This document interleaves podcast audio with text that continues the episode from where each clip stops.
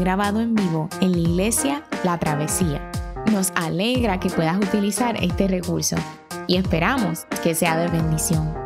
Queremos que sepas que nuestra más profunda convicción que no importando cuán útil sea esta grabación, nunca podrá sustituir la experiencia de pertenecer a una iglesia local. Sería un placer tenerte junto a nosotros en la travesía, pero de no poder ser así, nos gustaría ayudarte a encontrar una congregación donde puedas pertenecer y servir. Una vez más, nos alegra que puedas utilizar este recurso.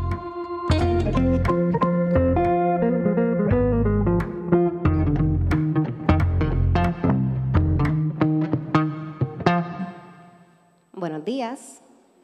Eh, vamos a estar leyendo primera de Samuel 20, del 1 al 17, luego del 24 al 35 y después del 41 al 42.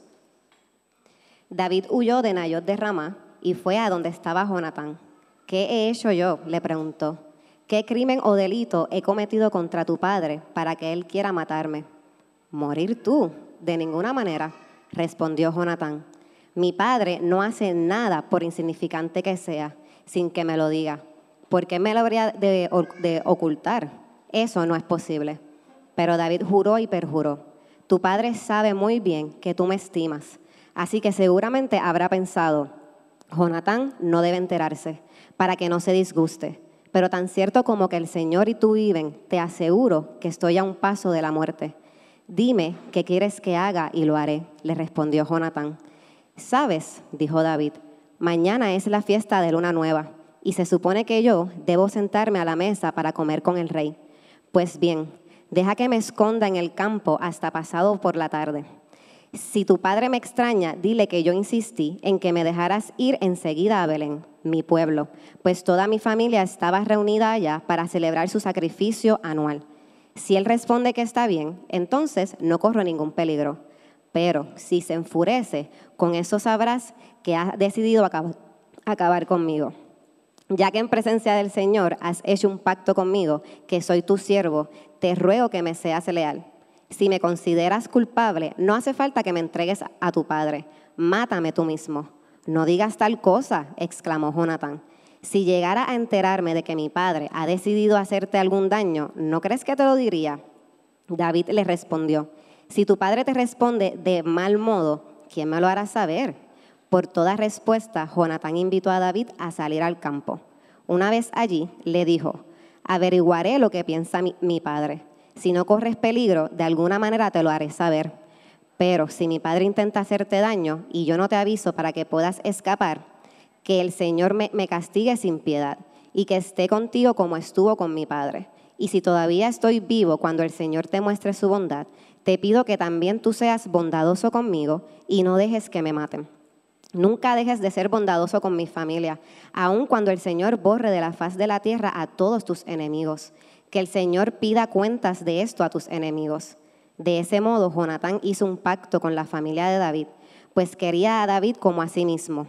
Por ese cariño que le tenía, le pidió a David confirmar el pacto bajo juramento.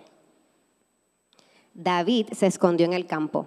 Cuando llegó la fiesta de Luna Nueva, el rey se sentó a la mesa para comer ocupando como de costumbre el puesto junto a la pared.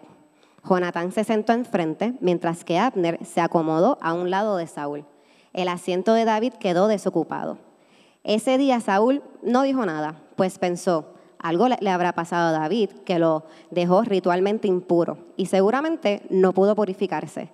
Pero como al día siguiente, que era el segundo del mes, el puesto de David seguía desocupado, Saúl le preguntó a Jonatán, ¿cómo es que ni ayer ni hoy vino el hijo de Isaí a la comida? Jonatán respondió, David me insistió en que le diera permiso para ir a Belén. Me dijo, por favor, déjame ir. Mi familia va a celebrar el sacrificio anual en nuestro pueblo y mi hermano me ha ordenado que vaya. Hazme este favor y permite que me dé una escapada para ver a mis hermanos. Por eso es que David no se ha sentado a comer con su majestad. Al oír esto, Saúl se enfureció con Jonatán Hijo de mala madre, exclamó. ¿Crees que no sé que eres muy amigo del hijo de Isaí para vergüenza tuya y de tu desgraciada madre? Mientras el hijo de Isaí viva en esta tierra, ni tú ni tu reino estarán seguros. Así que manda a buscarlo y tráemelo, pues está condenado a morir. ¿Y por qué ha, de morir? le reclamó Jonatán. ¿Qué mal ha hecho? Por toda respuesta, Saúl le arrojó su lanza para herirlo. Así Jonatán se convenció de que su padre estaba decidido a matar a David. Enfurecido, Jonatán se levantó de la mesa y no quiso tomar parte en la comida del segundo día de la fiesta. Estaba muy afligido porque su padre había insultado a David. Por la mañana, Jonatán salió al campo para encontrarse con David uno de sus criados más jóvenes lo acompañaba. En cuanto el criado se fue, David salió de su escondite y luego de inclinarse tres veces se postró rostro en tierra. Enseguida se besaron y lloraron juntos hasta que David se desagó.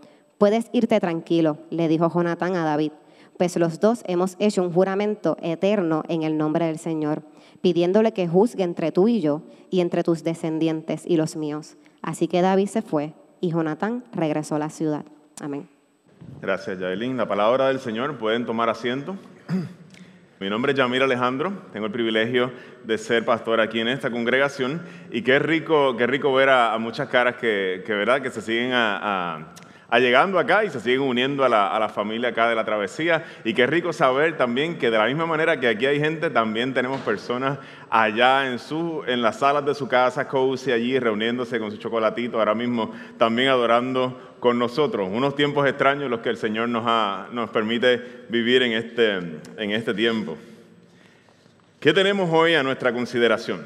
Tenemos la historia de uno de los guerreros y reyes más famosos de Israel, el rey David, y hemos decidido tomar ocho relatos de la vida de David y buscar qué el Señor nos está mostrando por medio de ellos y buscar que Cristo sea revelado a nosotros también por medio de estos pasajes antiguos que se escribieron, o David por lo menos vivió cerca de mil años antes de que viniera Jesús a nacer en esta tierra.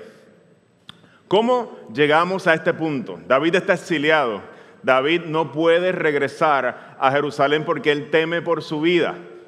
De manera secreta, el rey Saúl había mandado una emboscada a acabar con David. Y aquí nos encontramos a David regresando a una de las fiestas de Israel, la fiesta de la luna nueva.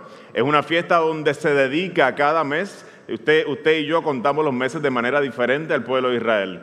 Cada, vez que hay una luna nueva, para ellos comienza un nuevo mes y, y se celebra, se hacen fiestas, así como, como usted y yo celebramos el Día de Acción de Gracias, se espera que todo el mundo esté allí, pues se esperaba que David estuviera en esta fiesta de la luna nueva. Y David llega y se queda en el campo y básicamente le dice a Jonatán, ayúdame.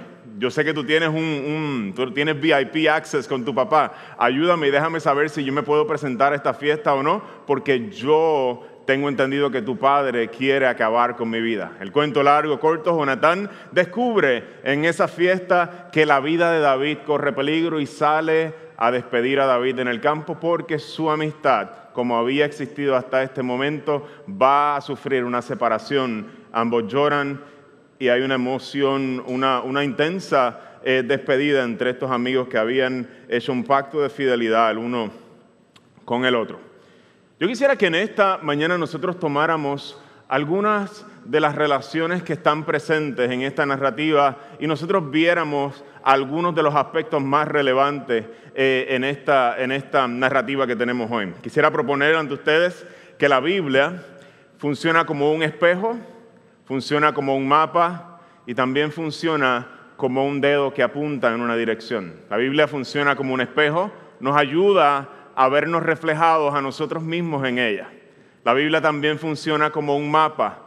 La Biblia nos muestra un camino excelente por el cual nosotros debemos caminar, pero también la Biblia funciona como un dedo que está señalando en una dirección que no mucha gente miraría, pero está señalando a alguien que ha de venir en este caso, a alguien que se esperaba en el futuro. La Biblia funciona como un espejo, como un mapa y como un dedo. Hay dos aspectos que sobresalen en esta narrativa del rey David, Jonatán, y, del tirano o la persona que está ocupando el trono, como decía bien nuestro hermano Coto, del no reino, este rey malvado, tirano Saúl, que es padre de Jonatán. Y hay dos aspectos sobresalientes y el primer aspecto que nosotros vemos en este eh, texto es el enojo. Si usted mira conmigo, el verso, el verso 30 se dará cuenta, esto para ponernos un poquito en contexto, estamos en la cena, estamos en, como en la cena de acción de gracias y allí está eh, Saúl esperando a David para matarlo. Y cuando Jonatán se acerca a, David, mira, mira, la respuesta de David cuando, la respuesta del rey Saúl cuando Jonatán se entera, cuando, oh, estoy más trabado aquí que, cuando Saúl se entera que, eh, que David no va a venir a la fiesta. Esta es la respuesta de Saúl. Al oír esto, Saúl se enfureció con Jonatán, hijo de mala madre, exclamó. Y con todo respeto, si fuéramos, si esto ocurriera hoy, las palabras serían otras. Usted se imagina cuáles son. Así de, así de vulgar la expresión de Saúl en ese momento. ¿Qué crees? ¿Que no sé que eres muy amigo del hijo de Isaí? Para vergüenza tuya y de tu desgraciada madre. Saúl está enojado. Miren el próximo texto. Por toda respuesta, Saúl le arrojó su lanza para herirlo. Así, Jonatán se convenció de que su padre estaba decidido en matar a David. Y miren lo que ocurre en el capítulo, dos capítulos anteriores, cuando David estaba cerca de Saúl. Saúl se la arrojó, refiriéndose a lo mismo, su lanza, pensando, a este lo clavo en la pared. Dos veces lo intentó, pero David logró esquivar la lanza. Cada vez que Saúl entra en escena, se caracteriza por el enojo. Cada vez que Saúl entra en escena, su ira se enciende. El escritor lo resalta cada vez. Saúl insulta a Jonatán, quien es su hijo amado. Saúl le, arroja una lanza para herirlo y es algo que ya ha hecho en capítulos anteriores cuando ha tratado de arrojar lanzas a David una y otra vez mientras David se encontraba en su palacio. No solamente esto, sino que Saúl en su enojo había enviado mercenarios de manera secreta, Jonatán no sabía, a acabar con la vida de David. Por eso David tiene que, tiene que huir de la ciudad. En todo el relato, Saúl se caracteriza por siempre estar lleno de enojo. Y su enojo se expresa contra aquellos que están cerca de él. Saúl se caracteriza por estar siempre lleno de enojo y su enojo se expresa siempre alrededor de los que, siempre en contra de los que están alrededor de él. ¿Por qué, ¿Por qué está Saúl tan enojado con Jonatán? ¿Qué le ha hecho Jonatán a Saúl? Jonatán está ayudando a David y David es el rival o se ha convertido en el rival de Saúl. uno dice, ok, pues tienes razón para molestarte con tu hijo porque tu hijo está ayudando al que tú ves como tu enemigo, que acecha tu reino. Pero nos preguntamos, ¿por qué está Saúl molesto con David buscándolo para matarlo? Jonatán se hace esta misma pregunta cuando le dice a su padre, ¿qué mal David te ha hecho? Saúl responde lanzándole una lanza para herirlo. El enojo de Saúl con David no tiene nada que ver con algo que David haya hecho. David no ha hecho nada. Solamente ser comandante de su ejército, solamente tener victorias en favor del ejército de Israel de las cuales Saúl recibe el beneficio. Saúl, David no ha hecho nada para que Saúl esté enojado con él. Sin embargo, Saúl está enojado con David porque Dios ha ungido a David como rey de Israel. Y cada día se hace más evidente que el reino de Saúl está en decadencia y el reino de David va a reemplazar el reino de Saúl. Miren cómo lo dice Saúl en su respuesta a Jonatán. Mientras viva el hijo de Isaí, o mientras el hijo de Isaí viva en esta tierra, ni tú ni tu reino estarán seguros. Mira Samuel, dos capítulos antes, Mira lo que nos revela el escritor acerca de Saúl. Saúl sabía que el Señor lo había abandonado y que ahora estaba con David. El enojo de Saúl, familia, aunque se expresa siempre con aquellos que están a su alrededor, en este caso con Jonatán y con David, su enojo es producto de un dolor profundo que él siente. Su enojo no es con David, Su enojo no es con Saúl. Saúl sabe que Dios le ha quitado su reino y lo ha entregado a David. Y el continuo enojo de Saúl, en última instancia, es un enojo con Dios mismo. Se expresa con lo que tenemos alrededor, pero el enojo, cuando nosotros vamos uniendo los cabos, el enojo de Saúl es un enojo profundo con Dios mismo. Eh, yo no soy muy, muy fan de, de, los Avengers, pero me gustaron cuando salieron hace, hace unos cuantos años atrás. Y, y hay una escena de peligro en una de las películas de los Avengers, en la que, a ver si ustedes la reconocen por ahí, el doctor Banner, Banner, ¿cómo se llama? Banner, Banner, ¿verdad? Que se convierte en Hulk. Si usted mira por ahí, viene como una bestia de metal eh, acechando y el, el, Capitán América le dice, Doctor Banner, este sería un buen momento para que usted se enoje. ¿Por qué? Porque así sale el Hulk, ¿verdad? Y puede, puede ayudarlo. Y el Doctor Banner le dice, ese es mi secreto, Capitán. Yo siempre estoy enojado. mantenerse enojado le funciona al doctor Banner porque mientras él se mantenga constantemente enojado, él puede sacar al Hulk cuando quiera y controlar la situación. Familia, comencé diciéndoles que la Biblia es como un espejo. Nos muestra algo de nosotros mismos, nos muestra algo de nuestro enojo. Esto que le pasa a Saúl también te pasa a ti y a mí. Operamos desde el enojo muchas veces. ¿Y quiénes son los que sufren nuestro enojo? Los que están más cerca de nosotros. Nuestro enojo no es con ellos principalmente, pero ellos sufren las consecuencias de nuestro enojo.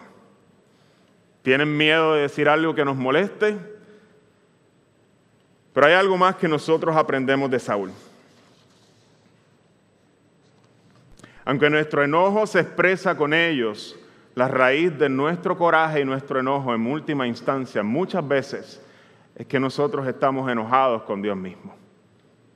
¿Por qué? Porque en ocasiones pareciera que lo que nosotros deseamos en la vida no se ha alineado con lo que Dios desea para nosotros en la vida. Y eso duele profundamente y se expresa en nuestras peleas con nuestra familia y con aquellos que están más cercanos a nosotros. Pero nuestro problema es más profundo. Es un problema de insatisfacción, es un problema de que estamos enojados porque la vida no es lo que nosotros quisiéramos que fuera. Mi vida no es lo que soñé. Llegas a los 40 y te empiezas a dar cuenta de que no es lo que yo soñé cuando tenía 20. No estoy donde quisiera estar. Si hubiera estudiado, mis hijos han escogido la rebeldía y no hay nada que yo pueda hacer. Y vivo con ese profundo dolor como Saúl. No tengo la salud que desearía tener. Lo que yo deseaba no se alineó con lo que Dios me dio. Comienza el corazón a actuar y a operar en enojo y aquellos que están alrededor nuestro son los que sufren las consecuencias. ¿Cómo encontramos alivio para la amargura? Cuando todas estas cosas no pudiéramos, no las podemos borrar aunque quisiéramos. No hubiera habido nada más liberador para Saúl en ese momento que simplemente decir, abandono mi reino. No es lo que yo quería, pero no puedo andar peleando contigo, Dios, todo el tiempo. No hay nada más liberador. En el momento donde la amargura se, se, apodera de nuestros corazones que decir, esta vida no es mía, esta vida no es para mí, esta vida es para alguien más, para el Señor, y abrazar los planes que Dios tenía con mi vida y dejar los míos a un lado. No hay nada más liberador que dejar de estar peleando todo el tiempo con Dios no hay nada más liberador que dejar de estar peleando todo el tiempo contra Dios y rendirnos de una vez ante Él.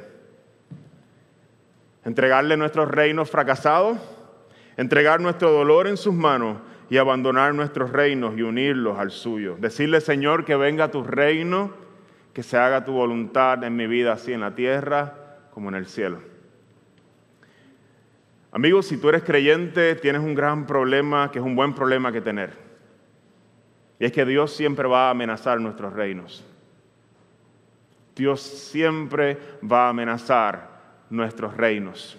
Todo aquello que soñamos, Él lo va a quebrar muchas veces y va a imponer el suyo sobre nuestra vida.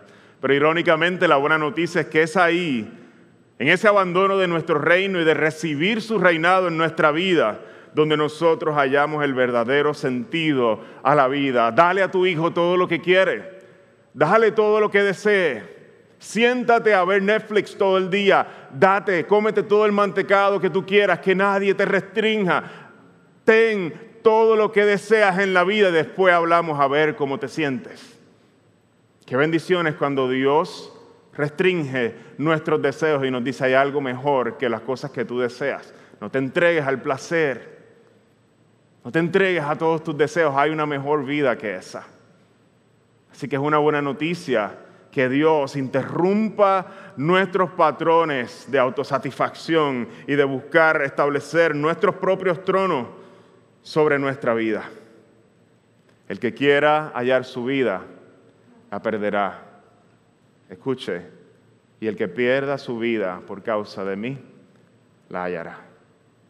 Esto es un reino al revés.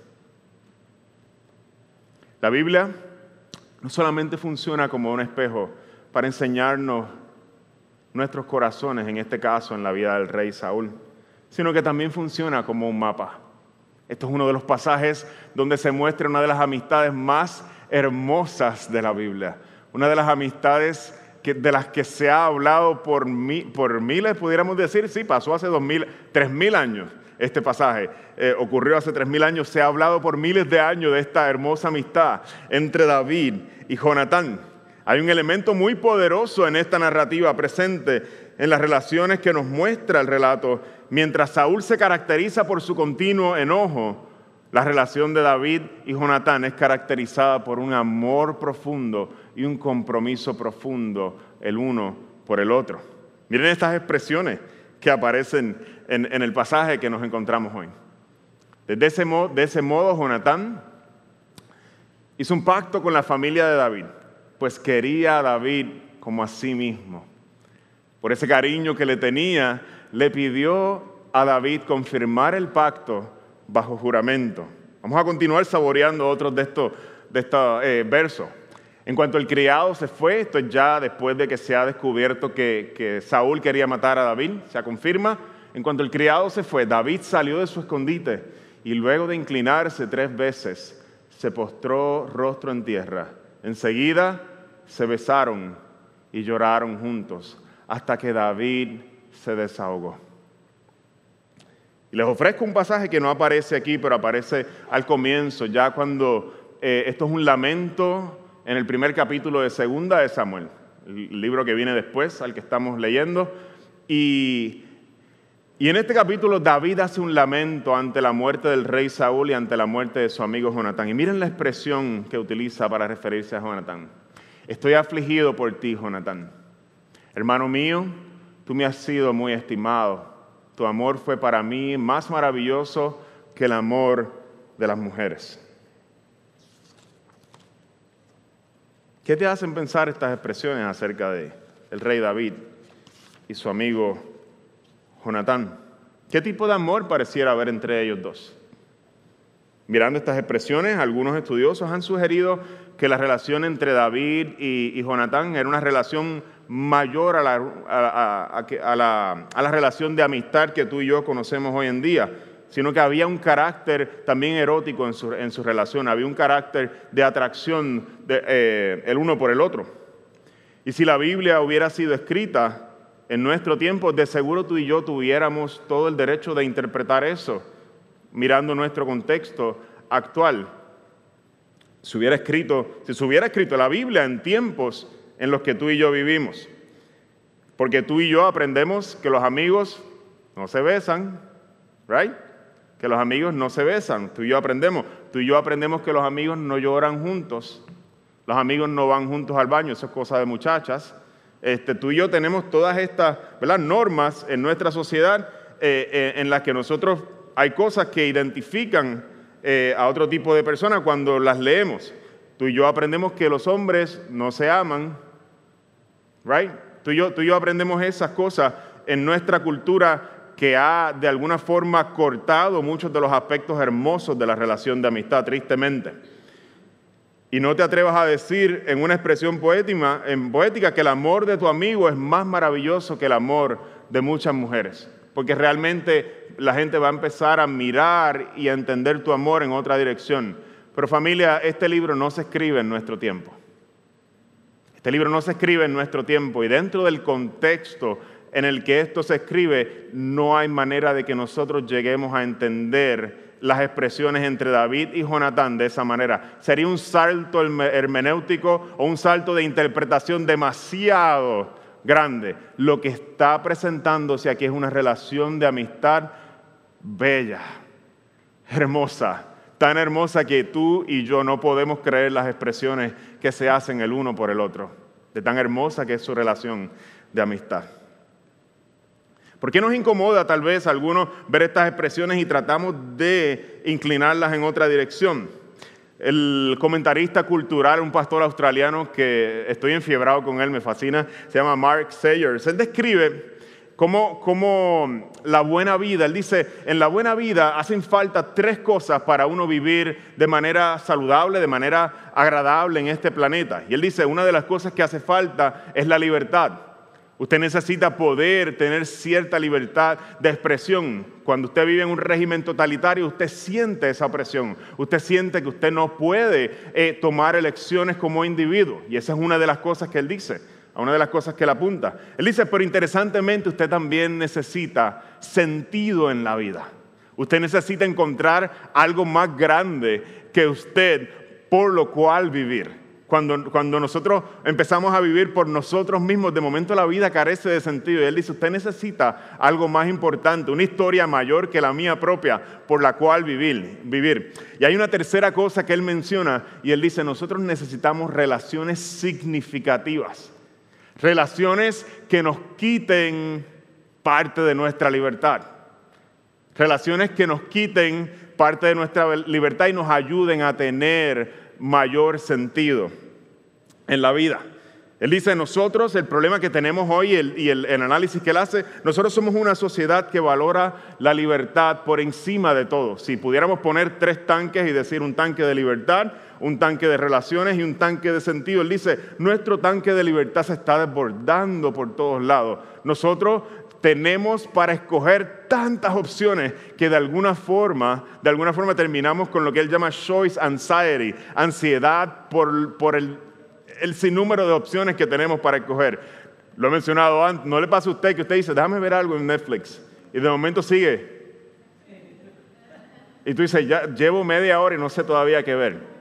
Yo tengo tantas opciones cuando voy a, un sitio de mantecados que tengo que decirle, dame a probar ese, dame a probar ese. Ah, ese color se ve lindo. dice, nosotros tenemos tantas opciones cuando vamos a, una librería que yo digo, tengo este libro, pero tengo la edición del, 90, tengo la edición de carpeta dura, la edición Kindle, cualquiera. Y tú dices, ay, ahora no sé. Eh, estos son problemas que no tenía otra gente en otros tiempos.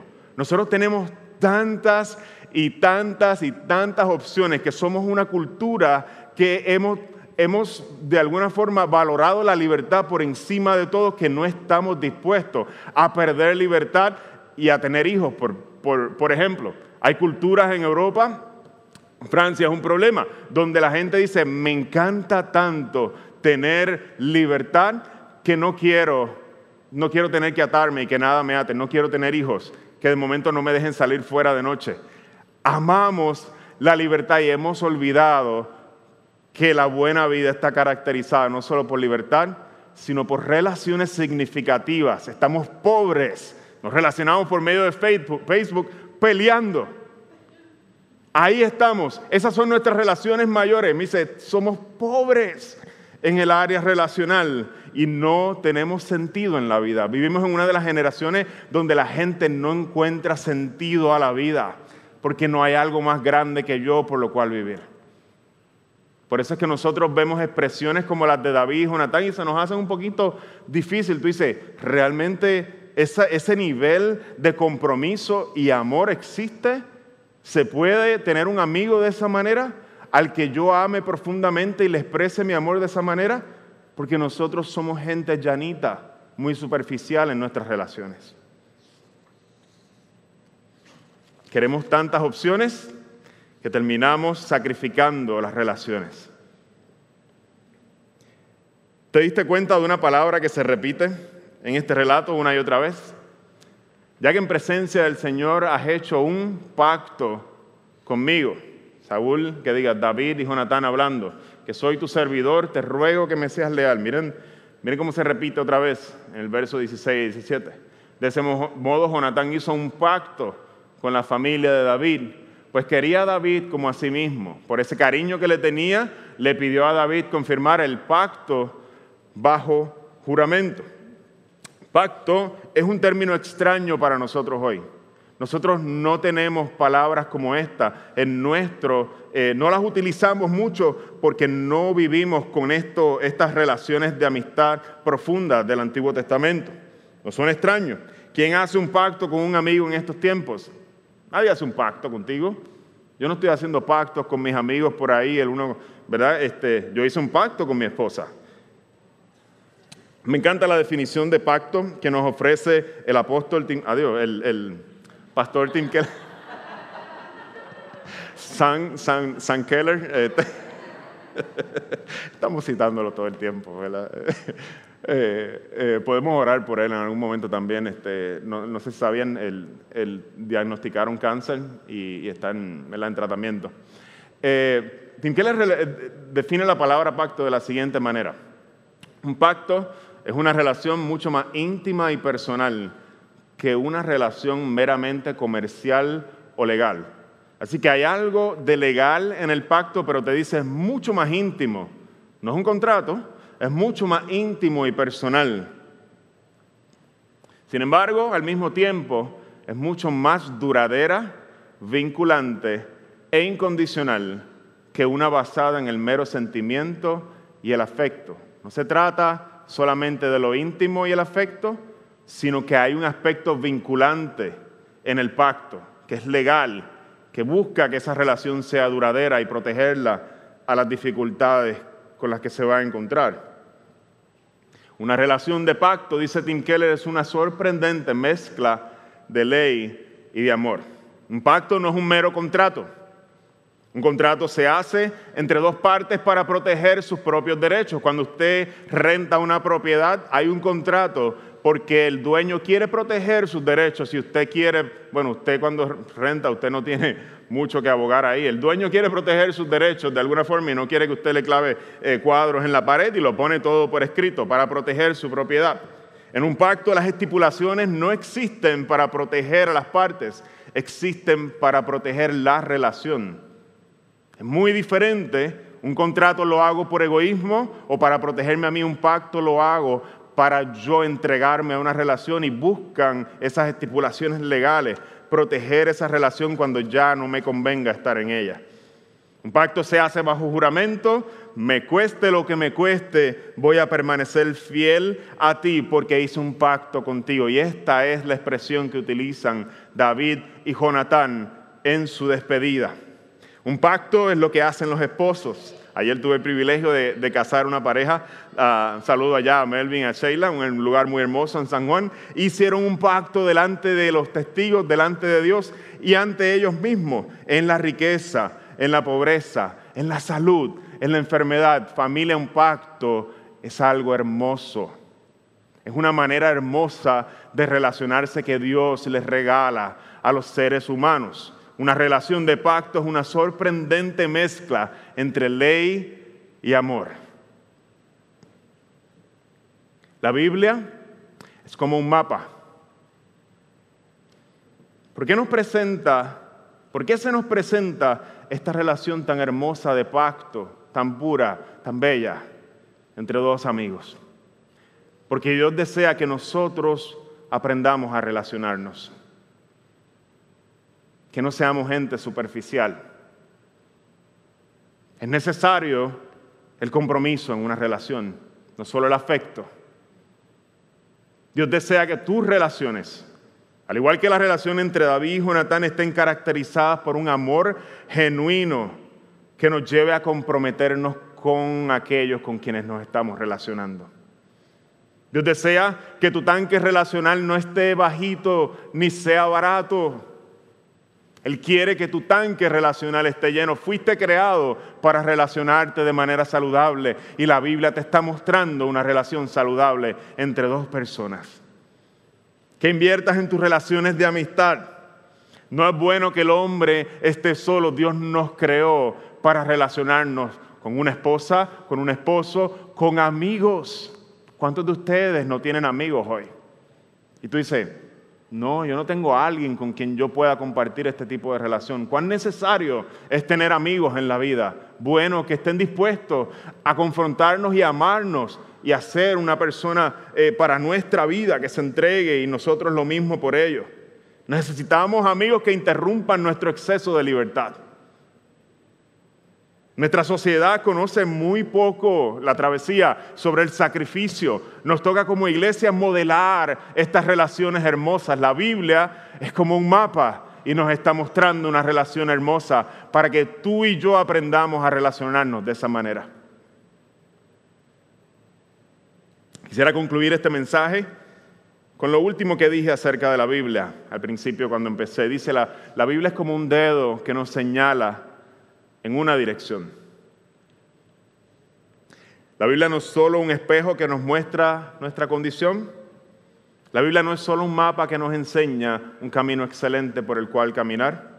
La Biblia también es un dedo que nos señala a Jesús de manera constante, desde el Génesis hasta a través de todo el Antiguo Testamento.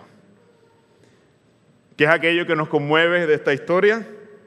¿Acaso no es el amor profundo, genuino, puro, que Jonatán, quien entre lágrimas reafirma su pacto con David y está dispuesto a entregarlo todo por su amigo? Esta historia nos está señalando a Jesús. Si, el amor de Jonatán a ti te conmueve, el amor de un amigo que estuvo dispuesto a perder su reino, él era el heredero del reino, estuvo dispuesto a perderlo por amor a su amigo David. Jonatán está señalando a uno que nos va a llamar también a nosotros amigos. Juan capítulo 15, en su despedida, al igual que en este pasaje de hoy, despidiéndose Jonatán de David, no lo va a volver a ver en su vida, Jesús se está despidiendo aquí. Y entre tristeza les dice, ya no los llamo siervos, porque el siervo no está al tanto de lo que hace su amo. Los he llamado amigos. Y nadie tiene mayor que este, que uno ponga su vida por sus amigos. Y este mandamiento les doy, que se amen los unos a otros como yo los he amado a ustedes. La clase de amor que nosotros encontramos en este pasaje de hoy es la clase de amor que Jesús te ofrece a ti. Jesús no te llama su siervo, te llama su amigo. Te llama su amigo y te dice, no hay mayor amor que el de un amigo que pone su vida por sus amigos.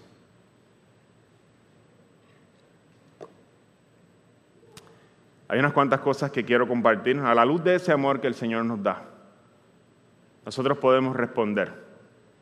Esta historia tiene como intención que en ella descubramos la belleza del amor de Jesús en el amor de Jonatán por su amigo y que aprendamos a relacionarnos con otros con esa clase de amor.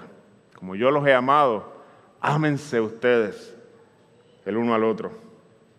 Solteros, la, la escritura nos enseña que amar a alguien es no entregar nuestros cuerpos, y nuestros corazones a una persona que no ha hecho un pacto de amor incondicional con nosotros. Matrimonios, esta historia nos enseña que las relaciones de pacto están diseñadas, y escucha bien, para ser duraderas, y sobrevivir las presiones externas de la vida como un rey Saúl que quiso quebrar esta relación. Matrimonio, el pacto que ustedes hicieron es una relación que busca ser lo suficientemente fuerte, fundada en Dios, para resistir la adversidad. Pueden ser fieles el uno al otro. Hay esperanza en Cristo para las laceraciones que han recibido como familia. Hermanos, quisiera cerrar con esto.